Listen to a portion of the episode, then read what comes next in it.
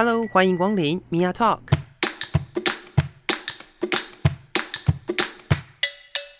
每个人都是有趣的书，有着独一无二的故事。一杯咖啡的时间，与你分享生活点滴。Hello，各位亲爱的朋友，欢迎收听性别 Total Talk，我是 Mia。在今天的节目当中呢，想要特别来跟听众朋友们聊两个我觉得蛮重要的新闻，也蛮有趣的，就是在最近啊这一段时间哦，因为呃大家不知道为什么我们在台湾一直不停的在看一个呃东非的东非狒狒，对，不知道是从哪里逃出来的一个东非狒狒哦，然后在呃台湾这样绕这样，然后呢就出逃了十几天之后，在二十七号就被抓捕了。对，讲好听一点是就是是被抓捕了，但是讲难听一点呢，这个新闻的结束哦，到目前还在延烧当中啦。但是呢，这个新闻这个狒狒的结束，其实呢，就是呃，我们讲的结束的沸沸扬扬啊，就是他被射杀了，最后的结局就是狒狒本狒死掉了这样子。那这是一个算趣味花边的议题。但这个议题呢，其实也攸关了蛮多的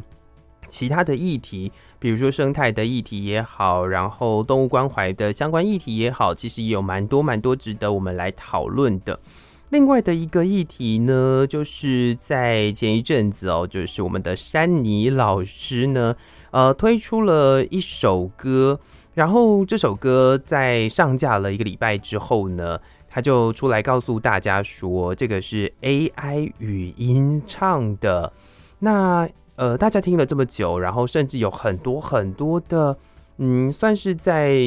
流行音乐的里面这个圈子当中哦，蛮有名的一些歌手啦、导师们啊，他们都听过这首歌，但是没有人实际上去意识到。这首歌呢是由呃 AI vocal 来唱的，那这个过程到底是怎么一回事呢？然后呃，为什么陈珊妮珊妮老师要用这个方式来呈现她的这首歌曲呢？就是我今天呃区分两个不同的区块来跟大家分享的。所以首当其冲呢，当然就是要邀请大家一起来听陈珊妮这首歌，教我如何做你的爱人。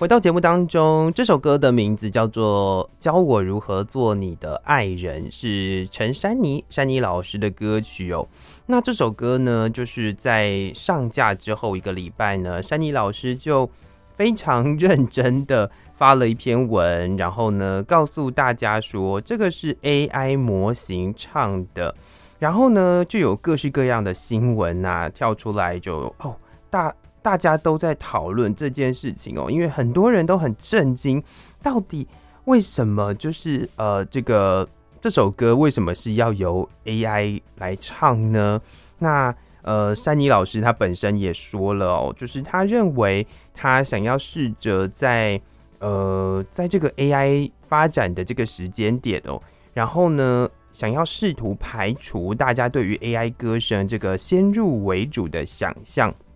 那在社群啊，或者是在串流上面被聆听的时候，其实，呃，很多人都不会有这种感觉。尤其是呢，其实这首歌它并不是呃像我们所讲的这么简单，就是把它写好，然后就找个 AI，然后演算，然后把它唱完就没事了。呃，其实它也是花了大概一年的时间。然后呢，在这个过程当中，除了这个呃。AI 的成音，它本身是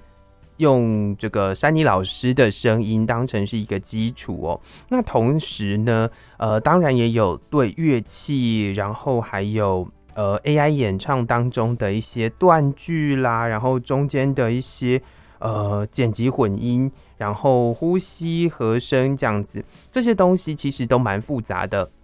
而且呢，他也是透过就是珊妮老师他自己就是亲自的来，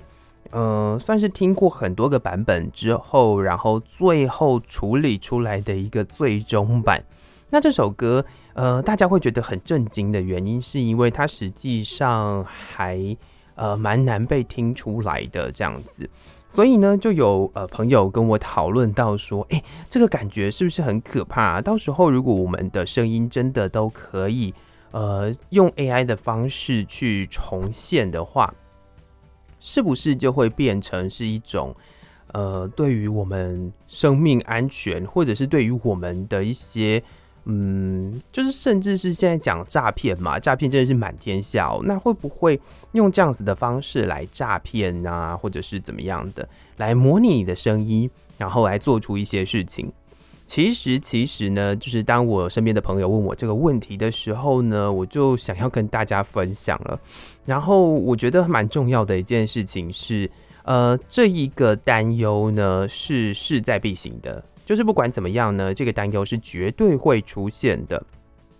不晓得各位听众朋友们还记不记得，在几年前呢，就是在台湾呢有呃知名 YouTuber，是知名 YouTuber 吗？反正就是一个网络红人啦。然后呢，那段时间他使用了所谓的声位技术，也就是 Deepfake 的技术，然后呃制作了一系列把那个呃可能名人啊、女艺人啊、女歌手之类的。的脸，然后把它呃透过这样子的技术转移到一些就是我们讲的成人影片里头哦的女性身上。那在这个过程当中呢，其实造成了蛮多的受害者了。那这一个事件呢，呃后来当然也是呃进入了司法的程序嘛。不过呢，这就让大家去思考到的一件事情是，我们到底要怎么样去判别一个可以透过数位成像、数位成音，或者是呃各式各样的这种呃数位的模式哦，然后来伪造，嗯，可能是一个人的影像、一个人的声音也好，到底要怎么样才可以去做，嗯，去做这样子的一个辨别呢？甚至会不会有更多的人因此而受害哦？那呃，在这个问题底下，其实有几个我觉得蛮值得跟大家讨论的地方。第一个是这个技术本身就存在。那当然呢，现在在科技的发展之下哦，就是我们每一个人呢都可以使用手机，都可以使用呃自己的电脑来做这些事情。以前可能要到像电影公司这样子的一个庞大的资本。才可以撑得起这样的这样子的一个技术。比如说，我们看到像是呃，在电影当中有非常多的怪物，有没有？就是假设是一个龙啊，或者是呃，假设是一个呃，反正就只要在电影里面看起来不像人的人哦，其实他们都呃有可能是有演员，然后装了一些感应器去联动某一个呃，就是角色。然后呢，来，嗯，实际上来后置而成的，对，没有错。那在这个技术当中，其实它有非常非常非常关键的部分，就是的动作都必须要有办法模拟得到。对，那这个就会让大家直接在电影院里面看到嘛。所以这个呃，应该说这样子的技术其实并不是现在才有的。所以当大家要开始担心的是。呃，当这个技术是我们平常的人都有办法去取得而且使用的状况下，而不是只有在呃电影公司这样庞大的资本才能够去使用，那是不是会造成我们自己身边的人的影响呢？这件事情我觉得可以呃从数位性别暴暴力的这件事情谈起哦。第一个是数位性别暴力，它本身呢有可能会造成，有可能会因为这种原因而造成，所以。呃，在法律层面来说，我认为，嗯，当然我们要，我们要，呃，透过某一些的规范，或者是透过某一些的，呃，定义的解释，然后来让这样子的一个一个新兴的手法，然后更简便的手法，然后把它变成是一个可以受到规范的一个行为。那另外一个事情就是。呃，当这样子的一个技术出现的时候，其实我们要呃换一个角度来想，我们手中所有的所有的科技不就是如此吗？在好几年前，可能大家都不会想象到，呃，可以不用接线就有办法讲电话，听得到另外一头的人的声音呢。那当，应该说当电话这种东西出现的时候，以前不是都只能写信吗？电话这种东西出现的时候，它是接线的，所以当可以用线接的方式，然后听到在远方的人的声音，这已经是科技的一个一大的进步嘛。接着呢，当然就出现了像手机的出现，然后手机出现了之后，它是一个无线的状况，它传输讯息的方式不同，然后诶，它不需要再接线了，是不是又是另外一个进展？直到现在，我们人手一机的状况下，其实每一个人的手机都是一台小电脑。那这样子的科技进步，我们当然会觉得是一个相当便利的一个状况。但是呢，呃，我们的人哦，有没有随着这个科技的进步而进步呢？很多时候，我们可能走的没有科技快，或者是我们走的没有呃没有这些创新研发的人还要快哦。所以有的时候我们会追不到。那这个追不到。的结果会是什么？追不到的结果，或许就会是我们呃，可能会有一些的呃身份，或者是我们自己身上的一些东西哦，我们的权利、我们的权益会受到侵害嘛。所以呢，呃，我觉得最重要的不是去谴责做这些事情的人，或者是并不是去谴责说应该要怎么样才呃，应该说要停止这样的技术或者怎么样。而而且也不是去谴责科技的发展，应该要去谴责的，或者是应该要去理解的是，呃，每一种科技呢，其实水能载舟，亦能覆舟嘛，它都呃有可能会被用来做不对的事情。就好比呃发明电话的人，从来都没有想过有人会拿电话来当诈骗的工具嘛，对不对？然后呢，呃，发明很多东西的人，比如说。发明衣架的人，也没有人会想到会有人拿衣架来打小孩嘛。所以很多时候，科技的发明其实是为了让生活更便利。我们常讲，科技始终来自于人性。那在这个人性的背后呢，其实呃，科技的滥用哦，也是一个很值得被讨论的议题。那另外一个角度去切入的话，我觉得蛮重要的一点是媒体试读。尤其是在现在这样子的一个时代哦，就是每一个人呢，你只要有手机，你只要呃有有一个拍摄的或者是录音的一个设备，你就可以成为媒体。然后呢，你在你的社群网站、你的社群媒体上面呢，发布了一些讯息。然后，如果你的呃追随者够多，可能呃，如果你变成了网红也好，或者是。呃，各式各样的一些算是名人也好，你讲出来的话，你所写的文字，你 PO 出来的照片，都会被非常多的人哦去检视，或者是会被大家给看到。那在这个呃被看到的状况之下呢，你有可能会呃上到现在的新闻版面嘛，对不对？在电视新闻与网络媒体的呃蓬勃发展之下呢，其实所有人都有可能。会有机会上到这样子的一个版面，那就不像是以前，应该是说，呃，可以理解成就是安迪沃荷当时讲说，每个人都有十五分钟的一个成名的机会嘛，这就有点像是这样子的一个感觉哦。所以呢，每个人都有可能会会有机会变成这样子的一个人，有可能会因为呃任何一个讯息或任何的一段话。然后在不管是在你的呃 Instagram 上面的现实动态也好啦，Reels 也好啦，或者是在 YouTube 上面的 Shorts 也好，用各式各样的方式呢，呃，都有可能会让你自己传递出去的讯息变成新闻媒体的一部分。所以呢，呃，我们现在应该要更在意的一件事情是，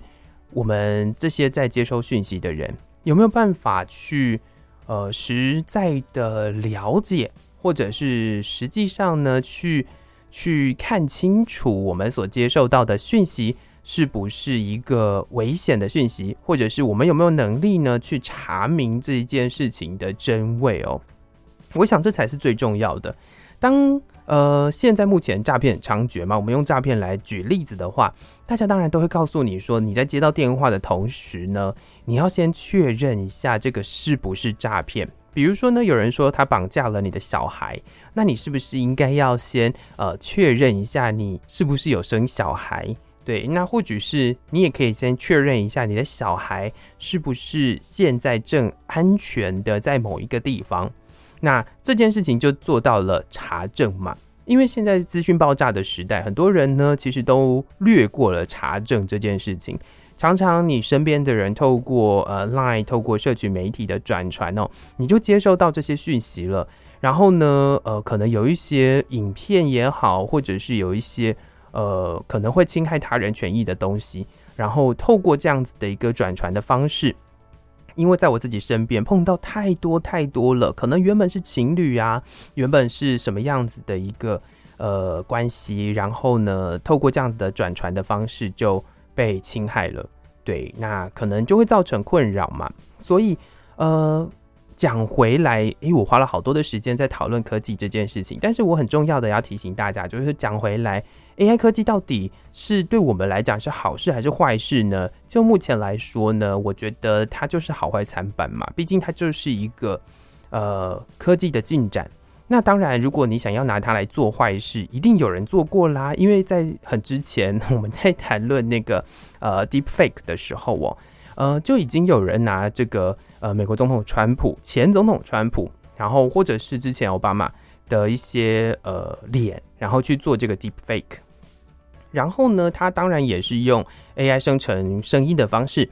或者是可能找了一个声音跟他一样的人哦，然后来配了这个影片，然后把某一些影片呢，呃，传递出去，让大家相信这个是他本人所说的。那这样子的一个技术本身就已经存在了，而且这个技术我相信也已经很长一段时间了。所以，呃，当有人问到说，呃，AI 的进展会不会影响到我们？我们的生活，或者是说会不会造成很大的危害？那我得说，呃，会不会造成危害呢？是看使用者的，不会是因为它发展到了这个现在，然后怎么样怎么样怎么样。所以 AI 本身是没有错的，然后有错的是使用的人这样子。对，如果要做一个很简单的小结论的话，或许是这个样子才会是比较合理的一个说法。好。所有的科技都是如此，所以相信大家听了我刚刚讲了这么长的一段话，就是要提醒大家，就是呃，所有的科技，呃，我们会讲说科技始终来自于人性嘛，就是因为呢，人呢比较懒一点点，所以希望让这个科技可以呃让我们所使用，让我们的生活过得更便利，所以他们就会出现。那大家不想思考的时候呢，就会出现，诶，透过程式语言的设计呢，有一个人呢，有一个 AI 呢，就是呃人造的智慧哦，可以帮你去思考，可以帮你去查找资料。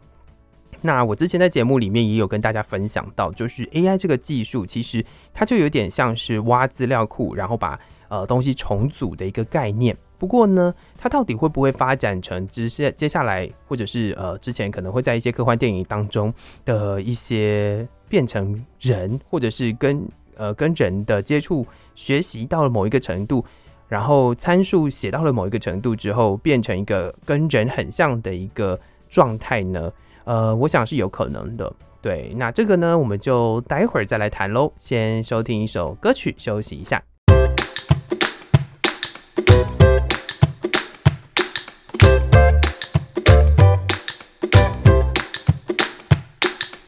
好的，刚刚我们从这个陈珊妮、珊妮老师的这个新的歌曲哦当中呢，去聊聊就是呃科技的进步啊，或者是我们讲就是呃 AI 的呃生成，到底会不会对于我们现在人类生活有什么样的影响，甚至有可能会呃侵害到大家哦。那我刚刚其实也我觉得我讲的蛮清楚的，就是我觉得嗯科技的进展毕竟是一个。必经的过程。那我觉得人类呢，呃，自己自认为是一个就是万物之灵的状态哦，应该要跟着科技一起进步吧？Maybe，如果你没有办法跟着科技一起进步的话呢，呃，你就很容易被科技所淹没，那会受到侵害，或者是有可能会被呃有不好的影响哦。其实是是有可能会出现的。所以呢，我觉得很重要的是要培养大家，或者是要让大家理解这个呃警觉性的一个重要啦。那刚刚聊到了，我们是从那个呃珊妮老师的这首新歌开始聊嘛。那在 AI 语音的部分呢，其实我也有一个呃蛮有趣的观点，想要跟听众朋友们一起来分享的。那这个观点其实是呃不晓得大家知不知道，我们平常我们的日常生活呢，其实接触了蛮多 AI 语音的。嗯，那大家思考一下，你身边可能会接触什么样的 AI 语音呢？呃，其中一个很重要的是哦，因为这个普及率很高哦，就是我们手上常常会每一个人都有一只手机嘛。那不管你是用 Android 系统的手机也好，你是用 iPhone 也好，在里头呢就会有所谓的 Siri 啊，或者是那个所谓的 Google Alexa、Google Assistant 或 Alexa 这样子。那这些东西、这些声音，全部都是所谓的 AI 语音。所以呢，我们就可以回头去思考，到底 AI 语音在我们的生活中已经存在多久了？为什么我们最近才开始讨论这件事呢？对，所以这也是一个呃值得大家去思考的事情嘛。就是当大家觉得好像好像 AI 语音是最近这一段时间才出现的，可是回头去想想看，你手上的手机已经过了多久的时间了？然后你已经使用多久的手机？你已经换了几只智慧型手机了？光是这件事情，大家就可以思考一下。其实，呃，AI 语音跟我们没有这么遥远。那聊到 AI 语音的某一个有趣的观点，就是，呃，在 AI 的语音或者是这些所谓的语音助理当中，嗯，不晓得大家有没有觉得他们是被性别化的呢？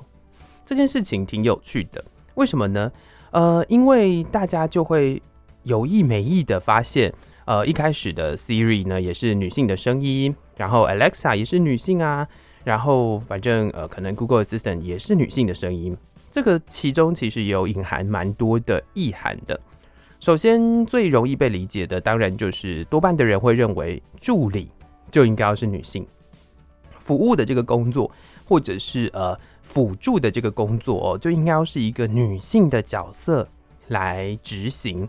那过了一段时间之后呢，呃，Siri 很认真的，应该说苹果公司很认真的，让 Siri 不是只有女性的声音，它其实是还有呃，你可以挑选，就是两种不同的语音嘛，就是男性的声音跟女性的声音，但是它的内建声音其实也还是以，应该说它的原厂声音还是是以那个呃女性的声音为主。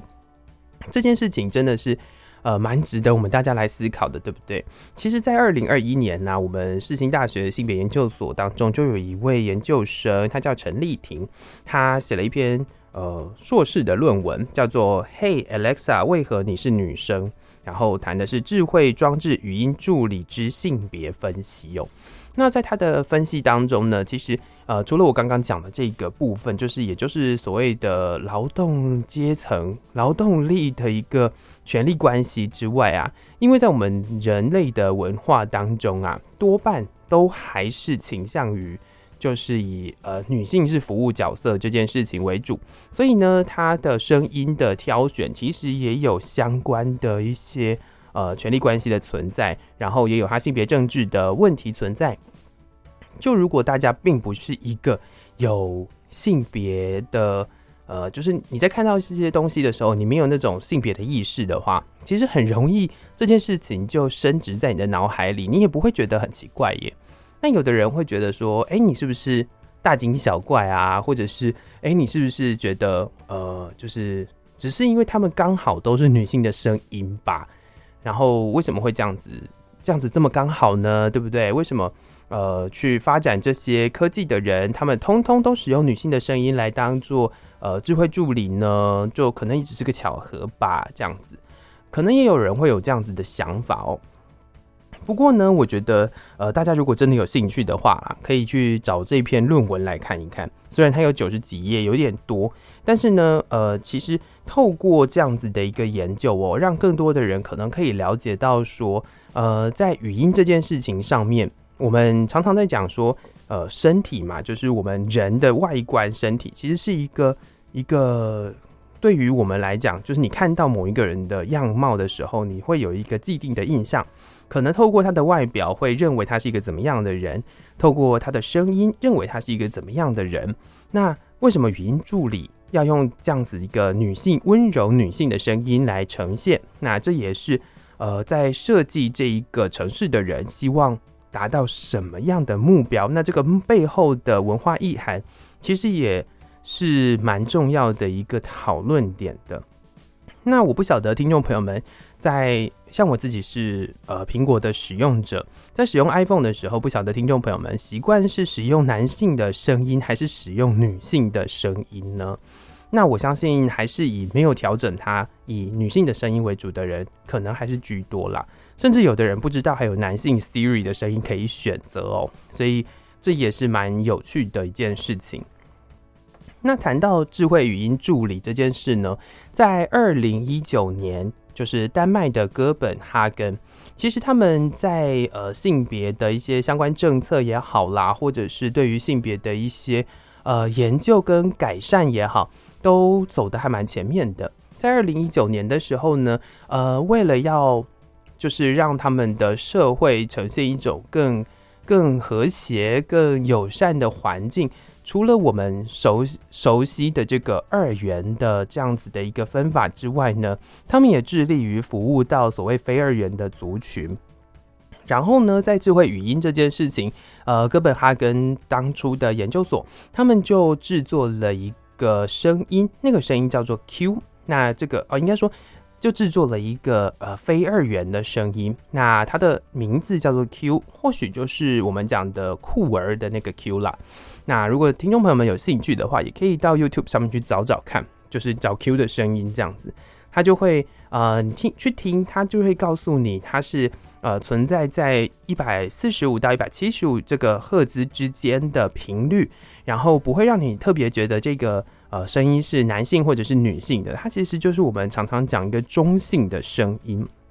就是一种刚中带柔，柔中带带刚的感觉吧，maybe 就是这种感觉。但是大家可以思考一下，就是我们的生活呢，真的有太多太多的事情都是二元对立的，很多时候不是男性就是女性。然后在这种状况之下呢，不管是在使用呃生活空间也好。不管是在你呃身边的这些可能智慧的语音也好，很多很多很多不同的设计当中，就会发现有非常多二元对立的地方，很多不同的呃性别化的地方，可以让大家就是透过一点点的呃觉知，对，最近很喜欢用觉知这个词，去讨论看看，呃，是不是有嗯，是不是是不是有一个呃。就是更好的处理的方法，或者是我们有没有这样子的一个性别的意识？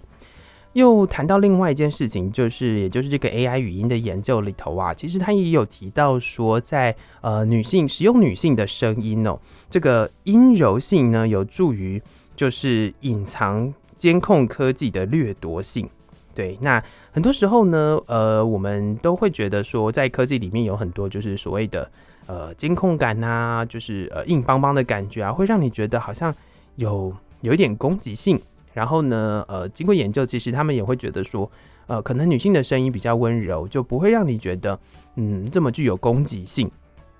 那另外一个层面，就是在商业的层面哦，其实呢，呃，使用女性的声音呢，它比较不会让你觉得有攻击性。接下来，它就更容易去。说服你，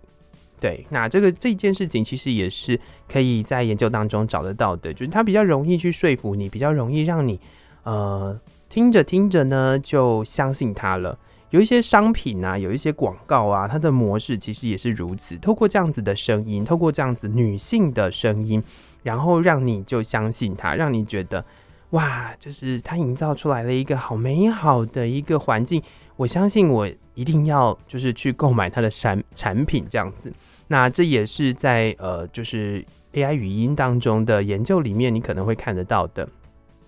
最后就来跟大家讨论一下，就是在 AI 语音里面呢，其实有两种，我觉得最近大家也蛮常见的。不晓得听众朋友们有没有机会看到有一些短片，它可能是在介绍呃一部电影，可能用一分钟、两分钟、三分钟在介绍一部电影。甚至呢，呃，就是他可能会用一些很奇妙的词，对不对？我们常常会听到什么“太狠”，这个男人太狠了，对不对？之类的这样子的一个词哦，去去开启一个影片。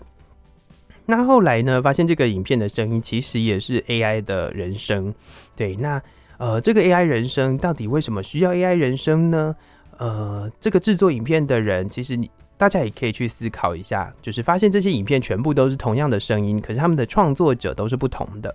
那背后是不是有什么样的意涵？有没有可能是这个创作者希望在这个影片里面置入某一些想法，或者是？呃，置入某一些议题，但是呢，他不想要被找到。对，有的时候，呃，声音也代表一个人的人格嘛。当你可以透过声音的声纹去比对，然后去找到这个人是不是呃，是不是这个人这样子，他就跟你的指纹一样嘛。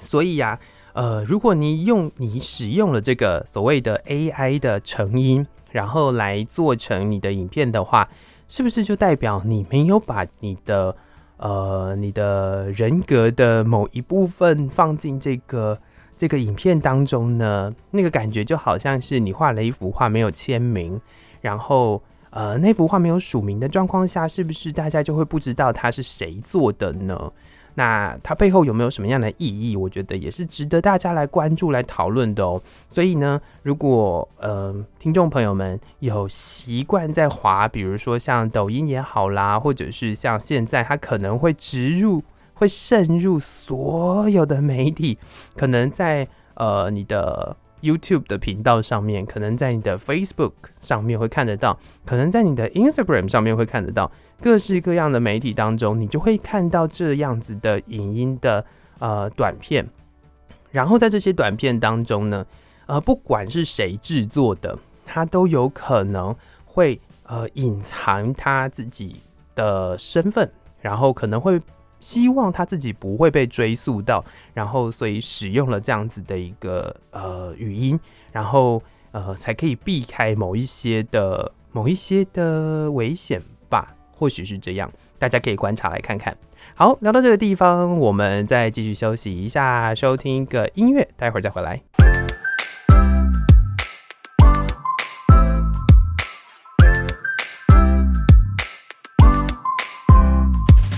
性别 Total Talk，我是米娅。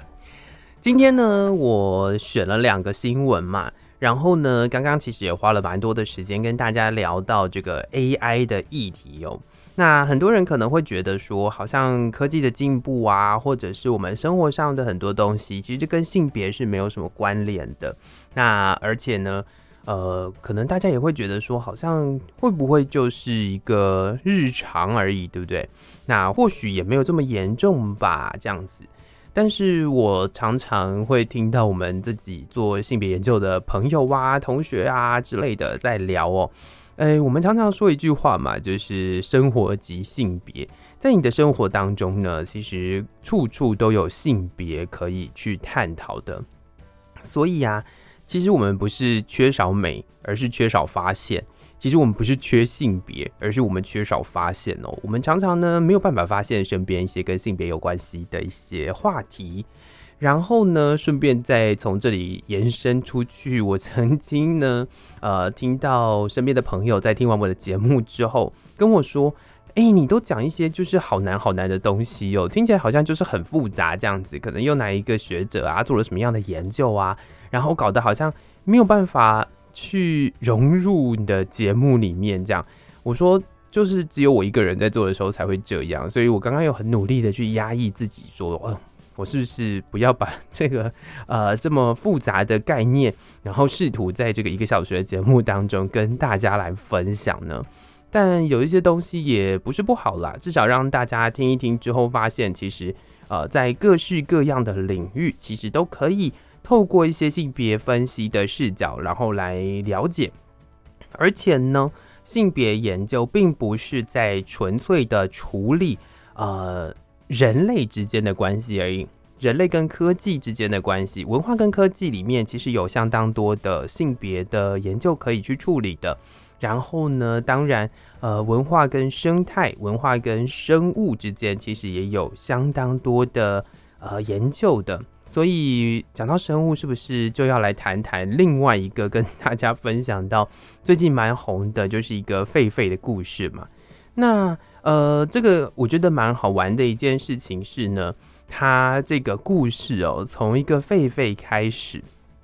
然后呢，当有人发现了一个出逃的狒狒。之后第一件事情当然是去思考到底是从哪里来的嘛，因为南非狒狒其实在台湾没有原生，所以它一定是从某一个地方出现的。那就有各种说法啦，就是呃某动物园对不对？然后或者是呃某游乐园，是不是里面有这些生物呢？是不是有有人工饲养的南非狒狒呢？那大家当然就会开始清查是不是。呃，有缺少啊，少一只啊，或什么的，就是从逃从你的园区里面逃出来了。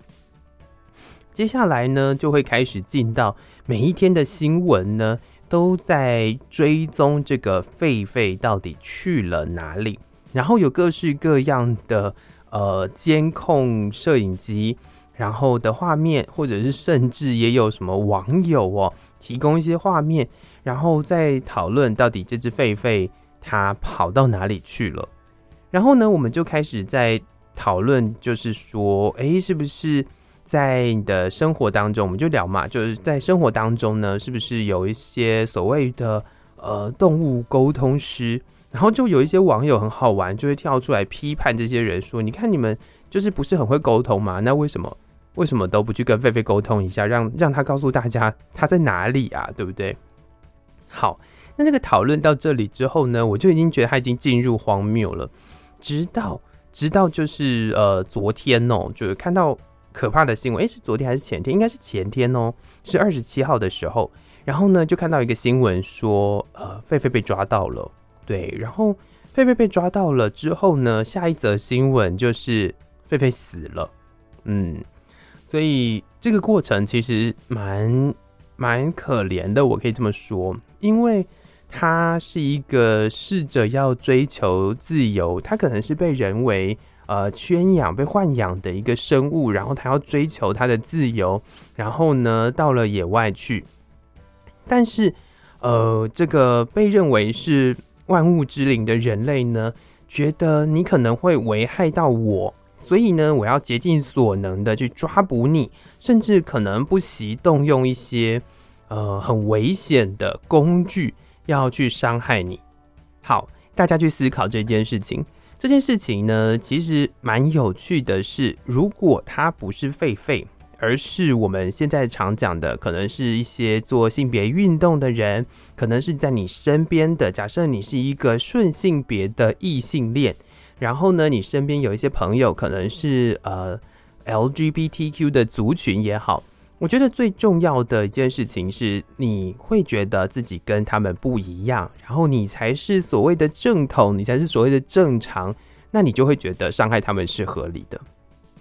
就跟这个狒狒一样，当大家都觉得这个狒狒其实是，诶，它是危险的，它会伤害人类，但殊不知，其实，呃，他其实也可能很害怕啊，对不对？他其实只是想要。他自己的一个自由的生活啊，但是呢，他没有选择，哎，他只能被人类豢养，或者是呢，他在出逃的过程当中，可能在路上还有可能会呃被车撞啦，或者是可能会有人觉得他很危险、很可怕，会攻击我，所以我就要用各种手段来伤害他。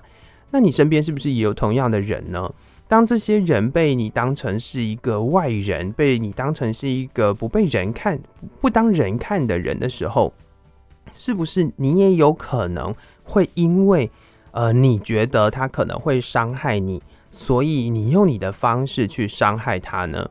对，那从一个狒狒的故事哦，其实很多人会讲说哦，这个它就是一只狒狒嘛，为什么大家会这么这么在乎呢？那或另外一个角度来讲，就是以人类中心来思考的话，就会有一些人觉得说，哎、就很多人啊，很多什么逃犯啊，很多 东西啊，都还在外面，为什么大家就这么在意一只狒狒？那或者是说，呃，有的人会觉得他做得对的原因，是因为因为它有攻击性啊，因为它是一个野生的动物嘛，它是它是一个有野性的动物，不能说是野生动物，因为它毕竟也是人为豢养的，就是。它是一个有野性的动物，有可能会造成人类的这个呃伤害受伤，所以呢就就呃可以先以这个可能不被攻击为理由，可能自己生命安全为理由哦，然后去伤害它。大家想一想，这个有没有跟什么很像啊？这个可能就会不会有点像是十字军东征？或者是说，我们在前面曾经跟大家分享过，就是一些像是一些宗教啊，当他要伤害另外一个人的时候，我以前中古世纪的猎巫，他要伤害另外一个人的时候，其实他只要先宣称他对自己是有安全性的疑虑，或者是他有危害的时候，是不是就可以很合理的伤害他了呢？如果用这个角度去思考的话，大家去想想看，其实身边的所有的生物哦，都有可能当应该是说，我们当去思考，呃，以它是一个动物的这个角度去思考的时候，我们可能会得出这样子的一个结论。不过呢，这样子的一个行为，其实一直不断不断的发生在我们人类的文化当中，在我们的生活当中，其实不断的在发生，诶，甚至有非常非常多的。呃，人都会说，比如说，呃，我刚刚提的中古世纪的猎巫嘛。当我觉得呢，这当我觉得这一个人呢，或者是当这个教廷、这个教堂的神父，或者是某一些有呃实际上利益可图的人，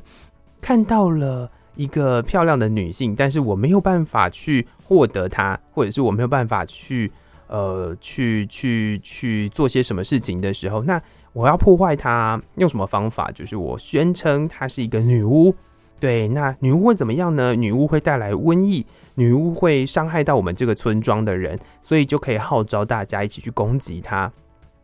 那在另外一方面呢，呃，还有另外一个就是所谓的十字军东征嘛。那当这个十字军东征的时候，他就会认为其他人都是所谓的异端，只有我才是呃正统，所以我打出去的这个是圣战。那再往现代一点拉，就会想到我们现在呃常常会提到的伊斯兰国，是不是就是这样子的一个概念？当你觉得你自己是呃无限大、无限的扩充，然后我才是正统，其他人都是异端，或者是其他人根本就是呃不值得存在，那我也可以宣称这些人呢对我是有危害的。那我可以合理的去攻击这些人吗？我可以。很合理的去伤害这些呃，我宣称可能会伤害我的人吗？这个又是另外一个可以被讨论的地方了吧？很多时候我们会在台湾的一些地方看到，就是某一些路段会叫你小心，这个地方会有石虎经过，或者是小心这个地方可能会有一些所谓的台湾特有种，然后这些动物呢都有可能在路上被路杀嘛。那你看到这些动物被猎杀的时候，你也会很难过啊。那为什么大家不去想一想，在我们这个人类的生活当中呢，是不是也有碰到类似的事情？那这些事情你都觉得他们合理吗？如果他们合理的话，如果你觉得这些事情合理的话哦，那呃，好像你也会透过同样的方式去思考每一个不同的权力关系。那在这些权力关系当中，是不是有一方是比较弱势的？是不是有一方是比较容易受到侵害的呢？我想一定是如此的。所以呀、就是呃，性别或者是权力关系、权力政治，然后各式各样的，只要有人，只要有，应该说真的是只要有人存在的地方哦，就会可以有非常非常多的讨论在进行。那。呃，这个故事我想就差不多会到这里结束。后续那些所谓泛政治化的一些讨论啊，甚至是一些首长到底要去跟他鞠躬之类的什么的，那这些讨论我觉得我就不需要再多谈。但是呢，让大家去思考一下，其实只要有人的地方哦，就会有有一群人把一些跟自己不一样的人分成另外一类，然后去攻击他。对，所以这个也是我们在思考人类呃本身。在想平等这件事情的时候，呃，我们都是假装自己很平等，假装自己很文明嘛。那这个文明到底是从哪里来的？这个平等到底是你觉得的平等，还是谁觉得的平等呢？好，聊到这里，非常感谢各位听众朋友的收听，我是米娅，我们下次见喽，拜拜。